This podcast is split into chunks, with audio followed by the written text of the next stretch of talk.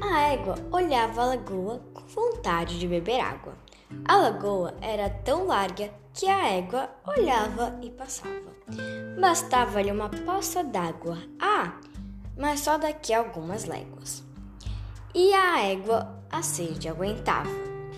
A égua andava agora às cegas, de olhos vagos nas terras vagas, buscando água. Grande mágoa, pois o orvalho é uma gota exígua e as lagoas são muito largas.